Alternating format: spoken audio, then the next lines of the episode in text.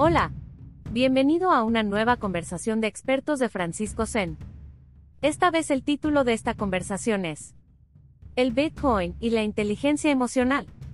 Y nos mostrará cómo la inteligencia emocional nos puede resultar imprescindible si queremos ganar dinero con la famosa criptomoneda. Comenzamos. El Bitcoin y la inteligencia emocional. Yo me he hecho rico gracias a los dos grandes enemigos de la fortuna, el miedo y la avaricia. Cuando las personas tienen miedo, venden y yo compro. Cuando las personas tienen avaricia y creen que se pueden hacer ricos de un día para otro, compran y yo vendo. Warren Buffett. Casi todo el mundo ha oído hablar de la nueva moneda virtual Bitcoin. Fue la primera de su clase allá por el lejano año 2008 y gracias a su éxito hoy existen decenas de otras monedas virtuales, cada una tan incomprensible como la primera, el Bitcoin. Y aunque casi todos hemos oído su nombre por la experiencia de compartir lo que tengo, asumo que casi nadie entiende qué es. Lo que sí entiende la mayoría de las personas es que existe, que es virtualmente real y que ha subido frenéticamente de valor en los últimos años.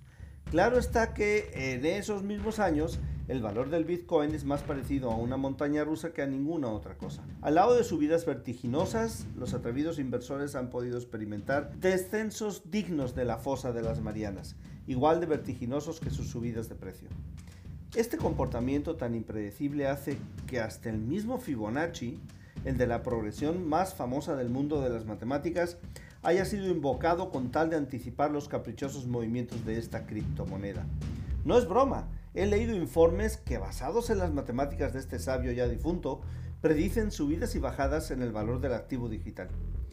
Y es este comportamiento que provoca que alguien se pueda hacer millonario de la noche a la mañana o mucho más pobre de lo que ya era antes de invertir, lo que hace que la inteligencia emocional esté tan relacionada con la moneda mencionada. Si quieres invertir en bitcoins, es importante saber cuándo entrar al mercado y cuándo salir, lo que es prácticamente imposible para un inversor promedio. Te tienes que dejar llevar de tu intuición, vamos, la que normalmente tenemos algo atrofiada la mayoría de los humanos. Obviamente no me refiero a los grandes inversores que tienen varios años en esto o que su profesión es exactamente esa, invertir. Me refiero a los muchos pequeños inversionistas que al fin y al cabo hacen que los grandes ganen dinero. Son esos pequeños inversionistas los que van a necesitar grandes dosis de inteligencia emocional si quieren ya no cambiar sus vidas, ganar algo de dinero. A lo largo de mi estudio de inversores he descubierto una serie de consejos que estos gurús de la inversión en bitcoins comparten desinteresadamente y cómo es que la inteligencia emocional les puede ayudar a lograr algo de beneficios. Consejo 1 solo invierte la cantidad que estás dispuesto a perder. Este consejo es muy interesante porque reduce el número de inversores a, casi nadie. Perder dinero es algo que ninguno de los mortales queremos experimentar. Se nos pierde un billete de 20 euros y esa noche tendremos problemas para conciliar el sueño. Ahora bien, si te atreves a invertir, vas a necesitar mucho autoconocimiento, primera característica de la inteligencia emocional, porque debes de saber con precisión ¿Qué estás dispuesto a perder sin perder el sueño ni el ánimo por vivir, si así sucede? La falta de autoconocimiento hace que las personas digan que sí están preparados para perder cierta cantidad de dinero para la que realmente no están.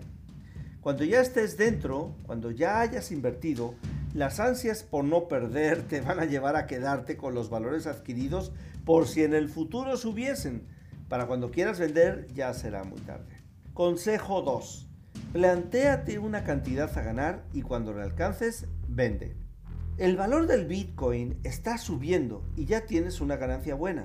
Tal vez sea el momento de cambiarlo a tu moneda y recuperar. Pero, ¿y si sube más y gano todavía más? ¿Has escuchado la expresión la avaricia rompe el saco? Pues bien, las estadísticas demuestran que la mayoría de los inversores que se esperan a vender para ganar más de lo planeado terminan ganando menos de lo planeado o perdiendo inclusive. Si estudias inteligencia emocional sabrás que en este ejemplo el fallo es en falta de autoconfianza. De nuevo, la primera característica de la inteligencia emocional. Ganar más o menos no te cambia ni transforma la vida. Lo que cambia y transforma eres y siempre serás tú. Consejo 3. No inviertas en bitcoins como si fuera una acción o una manera de ganar dinero fácil y perderlo también. Hazlo porque crees en el concepto o idea de las monedas descentralizadas sin un tercero de confianza, institución bancaria, de intermediario. Warren Buffett no invierte en bitcoins, pero cuidado, no porque sea mala inversión. Warren mismo ha dicho que él no invertirá jamás en nada que no entienda cómo funciona. Personalmente creo que el mismo Nakamoto seudónimo del creador de la moneda, no tenía idea de lo que estaba creando. Y si la tenía, no fue muy capaz de transmitirla convenientemente. Si lees los white papers, documentos de anuncio oficiales de creación de la moneda escritos supuestamente por Nakamoto, difícilmente alguien común y mortal puede entender algo de lo que escrito. Es más fácil, en mi opinión, entender las implicaciones del experimento del gato de Schrödinger que los escritos del iluminado Nakamoto. Pero si inviertes, aún sin comprenderlo en absoluto, hazlo basado en tu intuición. Puede que pierdas dinero, pero tu intuición saldrá fortalecida y la excusa por haber perdido dinero es muy fácil de usar cuando se trata de bitcoins. La aptitud emocional que debes de entrenar para salir triunfante en este sentido es la automotivación. Cuando el dinero es el que te motiva, se trata de algo externo y no es automotivación por lo mismo. Busca algo dentro de ti que te lleve a invertir en bitcoins y si pierdes, considéralo el coste de un curso de inversión en criptomonedas. Consejo 4. Cuando ya hayas perdido casi todo, no vendas jamás para recuperar, aunque sea algo. Lo que sube baja y lo que baja sube. Suena un poco simple, pero es la famosa, al menos para los que hemos leído a Edgar Allan Poe, ley del péndulo. Se requieren altas dosis de autorregulación para ver bajar el valor de tus bitcoins y no vender antes de perderlo todo.